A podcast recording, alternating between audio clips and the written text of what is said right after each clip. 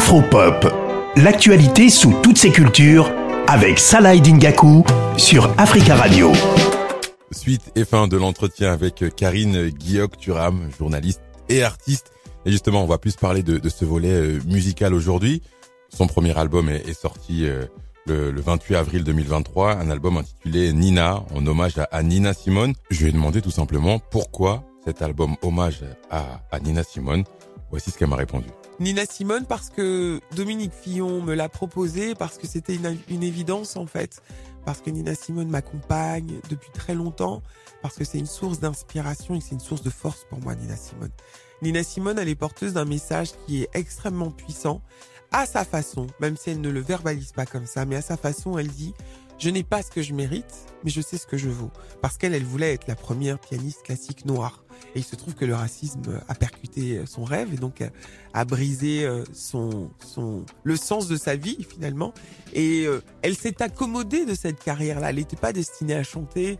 Elle chantait, elle avait finalement trouvé une place dans des bars un peu miteux pour gagner sa vie. Elle jouait du piano. Euh, et puis un jour, c'est un des patrons qui a demandé de chanter en disant non, jouer du piano, ça suffit pas, il faut que tu chantes. C'est comme ça qu'elle s'est mise à chanter. C'était pas ce à quoi elle, se elle était destinée.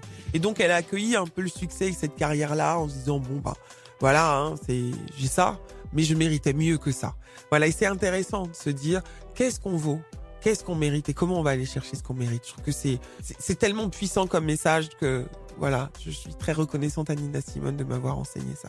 Quand on pense à Nina Simone, on pense forcément au jazz. Et qui dit jazz dit forcément Manu Dibango. Notre Manu Dibango, le doyen Manu, qui, qui nous a quittés il y a, il y a plus de trois ans euh, maintenant. On va écouter Karine Guillaume nous parler de lui. Elle a eu la chance de, de rencontrer ce, ce monument, cette légende de la musique qui est Manu Dibango. C'était quelqu'un de tellement exceptionnel. Moi, je suis très touchée à chaque fois que je pense et que je parle de lui. Je l'ai rencontré il y a très longtemps. Euh, à l'époque où je travaillais avec l'Audissière sur RFI, Trop, et puis il était rentré dans le, dans le studio, on avait discuté un petit peu. Et ensuite, à chaque fois que je le croisais, il me disait Comment vas-tu? Et comment va ta maman? Et je savais qu'il voulait vraiment avoir des nouvelles de ma mère. C'était tellement touchant. Il était. Et ça, c'est une vraie inspiration aussi pour moi, les très grands. Il faut toujours s'inspirer des très grands. Les très grands sont les plus humbles, sont les plus sages. Et Manu était, Manu était euh, tranquille, extrêmement respectueux, extrêmement humble. Waouh, ça c'est un cadeau aussi. Nina, c'est le titre de l'album, du premier album musical signé Karine Guillaume-Turam, journaliste et artiste. Je l'ai dit et répété pendant pendant ces, ces, deux chroniques et je vous invite vraiment à découvrir euh, cet album, ce coming out musical de, de la journaliste. Et on va se quitter avec Karine Guillaume-Turam qui qui nous redonne forcément un titre de Nina Simone, ne me quitte pas. Ne me quitte pas. Il faut oublier. Tout peut s'oublier. Qui s'enfuit déjà. Oublier le temps des malentendus et le temps perdu.